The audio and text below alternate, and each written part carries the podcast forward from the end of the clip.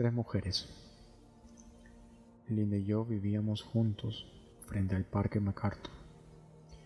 Y una noche estábamos bebiendo vino por la ventana y vimos que cayó un hombre. Una visión extraña. Parecía un chiste, pero no era ningún chiste, pues el cuerpo se estrelló en la calle. Dios mío, le dije a Linda. Se espachorró como un tomate pasado. No somos más que tripas y mierda, material pegajoso. Ven, ven, míralo. Linda se acercó a la ventana, luego corrió al baño y vomitó. Luego volvió. Me volví y le miré. Te lo digo de veras, querida. Es exactamente igual que un cuenco de espaguetis y carne podrida aderezado con una camisa y un traje roto. Linda volvió corriendo al baño y vomitó otra vez. Me senté y seguí bebiendo vino. Pronto oí la sirena. Lo que necesitábamos en realidad era el departamento de basuras. Bueno, qué coño. Todos tenemos nuestros problemas. Yo no sabía nunca de dónde iba a venir el dinero para el alquiler y estábamos demasiado enfermos de tanto beber para buscar trabajo. Cuando nos preocupábamos, lo único que podíamos hacer para eliminar nuestras preocupaciones era joder.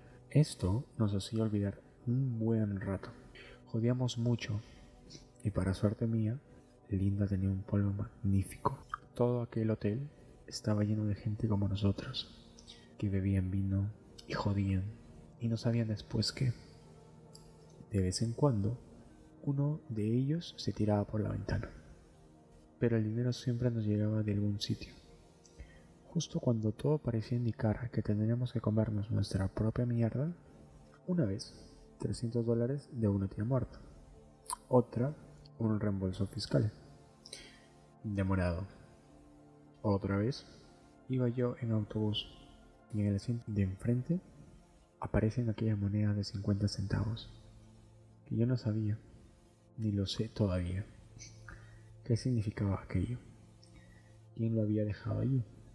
Me cambié de asiento y empecé a guardarme las, monedas. Cuando llené los bolsillos, apreté el timbre y bajé en la primera parada. Nadie dijo nada, ni intentó pararme. En fin, cuando estás borracho suele ser afortunado. Aunque no seas un tipo de suerte, puedes ser afortunado. Pasábamos siempre parte del día en el parque, mirando a los patos. Te aseguro que cuando andas mal de salud, por darle sin parar a la botella y por falta de comida decente, y estás cansado de joder intentando olvidar, no hay como irse a ver a los patos. Quiero decir, tienes que salir del cuarto, porque puedes caer en la tristeza profunda, profundo, y puedes verte enseguida saltando por la ventana es más fácil de lo que te imaginas. Así que Linda y yo nos sentamos en un banco a mirar los patos. A los patos les da todo igual. No tienen que pagar alquiler, ni ropa, ni comida en abundancia. Les basta con flotar de aquí para allá, cagando y graznando, picoteando, mordisqueando, comiendo siempre y cuando en cuando. De noche, uno de los del hotel captura un pato lo mata y lo mete a su cuarto. Lo limpia y lo guisa. Nosotros lo pensamos, pero nunca lo hicimos. Además, es difícil cogerlos. En cuanto se te acerca, ¡soch! Una rociada de agua y el cabrón se fue. Nosotros solíamos comer pastelitos, hechos de harina y agua. O de vez en cuando robábamos alguna mazorca de maíz. No creo que llegase a conseguir comer ni una mazorca. Y luego rogábamos siempre algo en los mercados al aire libre. Me refiero a las tiendas que tienen mercancía expuestas a la puerta. Esto significaba un tomate o dos o un pepino pequeño de cuando en cuando. Pero éramos ladronzuelos, raterillos, y nos, y nos basábamos sobre todo en la suerte. Los cigarrillos era más fácil te das un paseo de noche y siempre alguien dejaba la ventanilla de un coche sin subir y un paquete o medio paquete de cigarrillos en la guantera. En fin, nuestros, nuestros auténticos problemas eran la bebida y el alquiler. Y jodíamos y nos preocupábamos por esto. Y como siempre llegan los días de desesperación total. Llegaron los nuestros, no había vino, no había suerte, no había nada. No había crédito de la casera ni de la bodega. Decidí ponerme el despertador a las cinco y media de la mañana y bajar al mercado de trabajo agrícola. Pero ni siquiera el despertador funcionó bien. Yo lo había abierto para arreglarlo. Tenía un muelle roto y el único medio que se me ocurrió de arreglarlo fue romper un trozo y enganchar de nuevo el resto, cerrarlo y darle cuerda.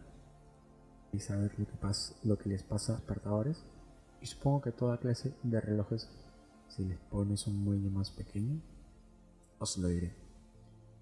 Cuando más pequeño es un muelle, más deprisa anda la manecilla. Era una especie de reloj loco. Os lo aseguro. Y cuando nos cansamos de joder para olvidar las preocupaciones, teníamos contemplar aquel reloj intentar, e intentar determinar la hora que era realmente y veías correr aquel minutero, nos reíamos mucho. Luego, un día, tardamos una semana en adivinarlo. Descubrimos que el reloj andaba 30 horas por cada 12 horas reales de tiempo. Y había que darle cuerda cada 7 u 8 horas, porque si nos separaba, a veces despertábamos y mirábamos el reloj nos preguntábamos qué hora sería. ¿Te das cuenta, querida? Si yo. El reloj anda dos veces y media más deprisa de lo normal. Es muy fácil. Sí, pero ¿qué hora era cuando pusiste el reloj por la última vez? Me preguntó ella. Que me cuelgue, sí lo sé. Nena, estaba borracho. Bueno, será mejor que le des cuerda porque si no, no se parará. De acuerdo. Le di cuerda y lo jodimos. Así que la mañana que decidí ir al mercado de trabajo agrícola, no conseguí que el reloj funcionase. Conseguimos en algún sitio una botella de vino y la bebimos lentamente. Yo miraba aquel reloj, sin entenderlo temiendo no despertar. Simplemente me tumbé en la cama y no dormí en toda la noche. Luego me levanté, me vestí y bajé a la calle San Pedro. Había demasiada gente ahí, paseando y esperando. Y vi unos cuantos tomates en la ventana. Cogí dos o tres y me los comí. Había un gran cartel. Se necesitan recogedores de algodón para Baxterfield, comida y alimento. ¿Qué demonios era aquello? ¿Algodón en Baxterfield? California. Pensé en Ellie Whitney, el motor que había eliminado todo aquello.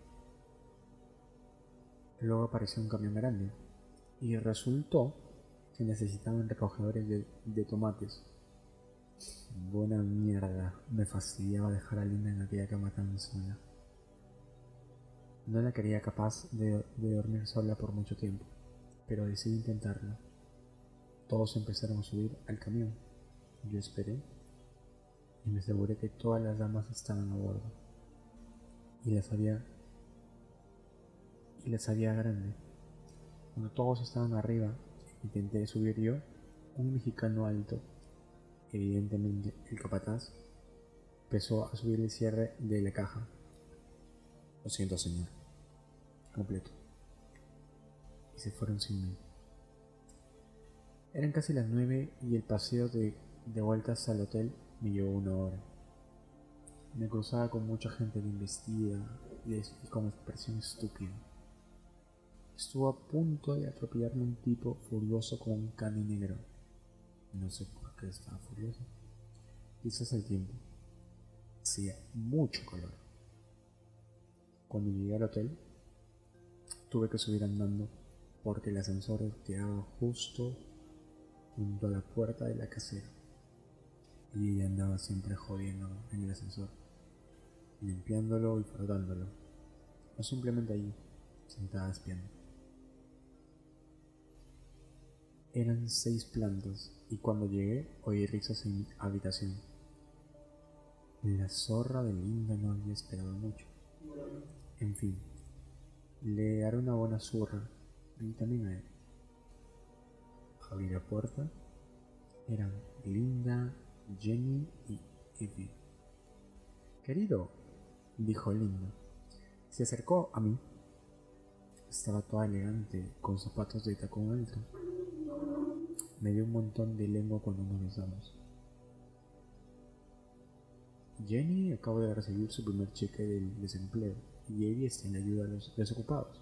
Estamos celebrando. Había mucho vino de Porto. Entré y me di un baño. Luego salí con mis pantalones cortos. Me gusta enseñar las piernas. Nunca he visto piernas, unas piernas de hombre tan grandes y vigorosas como las mías. El resto de, mi persona no vale mucho. Me senté en mis raíces, pantalones cortos y posé los pies en la mesita de café. Mierda. Mírate esas perras, dijo Jenny. Sí, sí, dijo Evie. Linda sonrió. Me sirvieron un vaso de, de vino. Ya sabéis cómo son esas cosas. Bebimos y hablamos, hablamos y bebimos. Las chicas salieron a por más botellas, más charla. El reloj daba vueltas y vueltas. Pronto oscureció. Yo bebía solo. Aún con mis caídos pantalones cortos, Jenny había ido al dormitorio y se había derrumbado en la cama. Evie se había derrumbado en el sofá.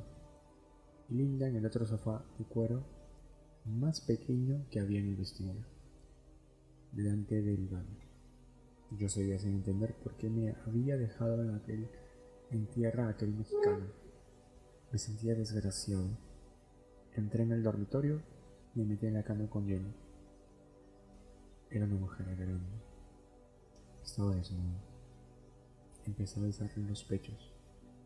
Eh, ¿qué haces? ¿Qué hago? Joderte. Le metí el dedo en el coño y lo moví arriba y abajo. Voy a joderte.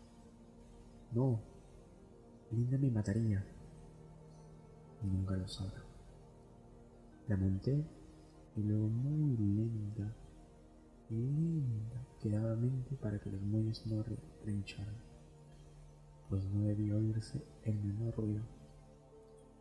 Entré y salí, entré y salí, siempre despacio Cuando me corrí, pensé que nunca pararía.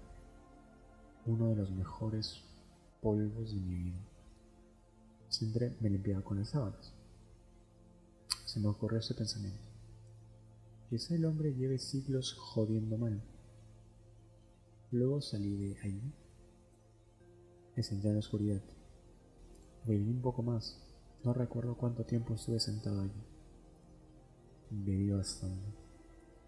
Luego me, acerqué a Ivy. Ivy la ayuda a los desocupados.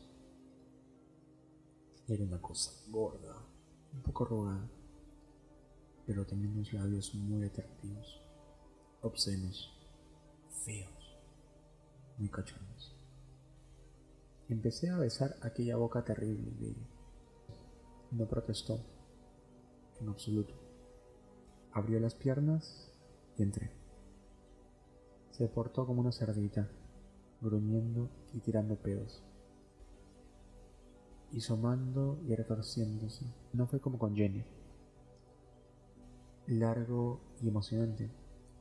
Fue solo plas plas y sorprendente. Jodí igual que respiraba. No le daba la menor importancia. Cada mujer jode de un modo distinto. Y eso es lo que mantiene al hombre en movimiento. Eso es lo que mantiene al hombre atrapado. Me senté más pensando en lo que me había hecho aquel sucio mexicano hijo de puta. no merece la pena ser cortés. Luego empecé a pensar en ayudar a los desocupados. ¿Podrían acogerse a ella un hombre y una mujer que no estuviesen casados? Por supuesto que no, que se muriesen de hambre, y amor era una especie de palabra sucia. Por eso era algo de lo que había entre Linda y yo. Amor.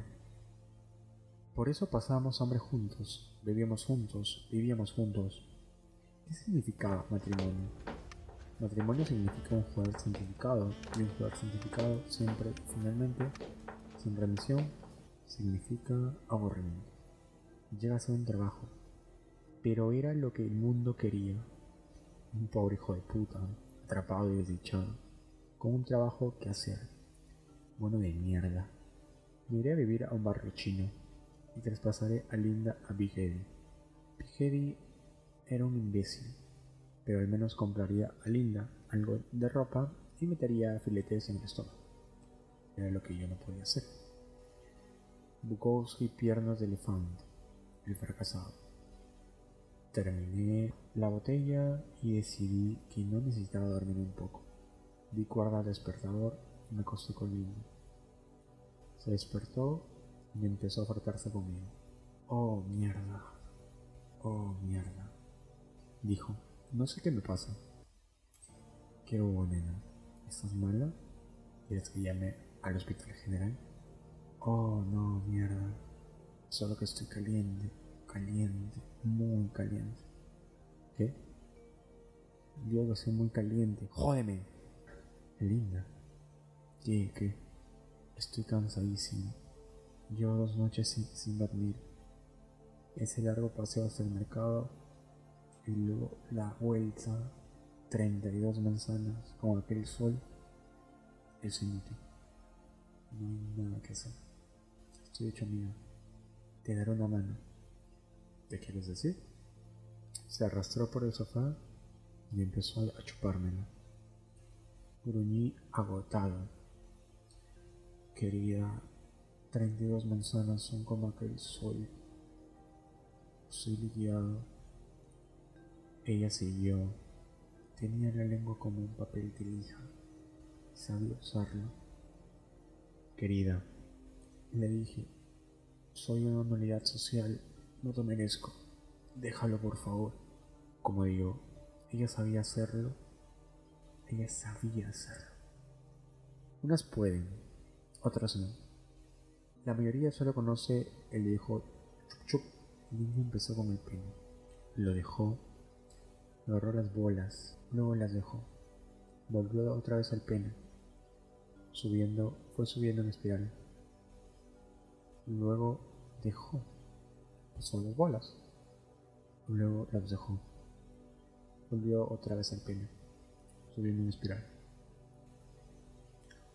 Despertando un maravilloso volumen de energía y dejando como siempre el capullo propiamente dicho intacto. Por última vez, yo me disparé y me lancé a decirle las diversas mentiras sobre lo que haría por ella cuando por fin consiguiese enderezar el culo y dejar de ser un golf. Entonces ella atacó el capullo, colocó la boca a un tercio de su longitud e hizo esa pequeña aparición con los dientes, el mordisco de lobo, y yo me corrí otra vez. Lo cual significaba cuatro veces aquella noche he completamente agotado. Hay mujeres que saben más que la ciencia médica. Cuando desperté, estaban todas levantadas y vestidas. Y con un buen aspecto. Linda, Jenny y Abby intentaron despertarme riendo. Bueno, Hank, vamos a divertirnos un poco y necesitamos un trago. Estaremos en el bar Tommy High. Vale, vale. Hasta luego. Salieron las tres meneando el culo. Todo el género humano estaba condenado para siempre. Cuando ya iba a dormirme, sonó el teléfono inferior. ¿Sí? ¿Señor Bukowski? ¿Sí? Vi a esas mujeres. Venían de su casa. ¿Cómo lo sabe? Tiene usted 8 pisos y unas 7 u 8 cuartos por piso. Conozco a todos mis inquilinos, señor Bukowski. Aquí no hay más que gente trabajadora y respetable. ¿Sí? Sí, señor Bukowski. Llevo regentando este lugar 20 años. Y nunca jamás había visto cosas como las que pasan en su casa. Siempre hemos tenido gente respetable. Señor Bukowski. Sí, son tan respetables que cada poco un hijo de puta se le sube a la terraza y se tira de cabeza a la calle y va a querer a la entrada entre esas plantas artificiales que tiene usted ahí. Le doy un plazo de media hora para irse, señor Bukowski. Llores en este momento. Socho. Gracias. Colegio. Busqué un Alk-Celta. Lo, lo bebí en un vaso sucio. Luego busqué un poco de vino. Corrí las cortinas y miré el sol. Era un mundo duro. No me decía nada. Pero odiaba la idea de volver otra vez al barrio chino. Me gustaban esos cuartos pequeños, sitios pequeños donde poder pelearse un poco. Una mujer, un trago, pero nada de trabajo diario. No podía soportarlo. No era lo bastante listo. Pensé en tirarme por la ventana, pero no podía. Me vestí y bajé al Tommy Highs. Las chicas se reían al fondo del bar con dos tipos. Marty, el encargado, me conocía. Le hice una seña. No hay dinero. Me senté allí. Apareció ante mí un whisky con agua y una nota. Reúnete conmigo en el Hotel Cucaracha, cuarto 12, a medianoche. El cuarto será para nosotros. Amor, lindo. Bebí el whisky, salí de allí, fui al Hotel Cucaracha a medianoche. No, señor, me dijo el recepcionista. No hay ninguna habitación 12 reservada al nombre de Bukowski. Volví a la una. Había estado todo el día en el parque, toda la noche, allí sentado. Lo mismo. No hay ninguna habitación 12 reservada para usted, señor. Ninguna habitación reservada para mí a ese nombre o al nombre de Linda Bryan. Compró sus libros. Nada, señor. No hay nadie allí, señor. Se lo aseguro. Estoy enamorado. Amigo, lo siento. Déjame echar un vistazo, por favor. Me echó una de esas miradas que reservan para los idiotas de cuarta categoría y me dio esa señal. Si tarda más de cinco minutos en volver, tendrá problemas. Abrí la puerta, encendí las luces. Linda. Las cucarachas al ver la luz volvieron todas corriendo a meterse debajo del empapelado. Había miles. Cuando apagué la luz, las corretear saliendo otra vez. El propio empapelado no parecía más que una gran piel de cucaracho.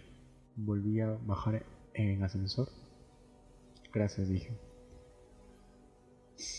Usted tiene razón. No hay nadie en la habitación 12.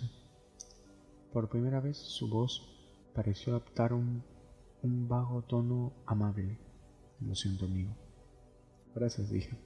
Salí del hotel y giré a la izquierda, es decir, al este, es decir, hacia el barrio chino. Mientras mis pies me arrastraban lentamente hacia allí, me preguntaba, ¿por qué mienten las personas? Ahora ya no me lo pregunto, pero aún recuerdo. Y ahora cuando mienten, casi lo sé mientras están mintiendo. Pero aún no soy tan sabio como el recepcionista del, del Hotel Cucaracha, que sabía que la mentira estaba en todas partes o que la gente pasaba volando ante mi ventana mientras yo bebía Porto las cálidas tarde de Los Ángeles frente al Parque MacArthur, donde aún cazan, matan y devoran a los patos y a la gente. El hotel aún sigue allí, también el cuarto en el cual parábamos. Y si algún día te molestas en venir, te lo enseñaré. Pero eso tiene un poco más de sentido, ¿verdad? Digamos que solo una noche jodí a tres mujeres o me jodieron ellas.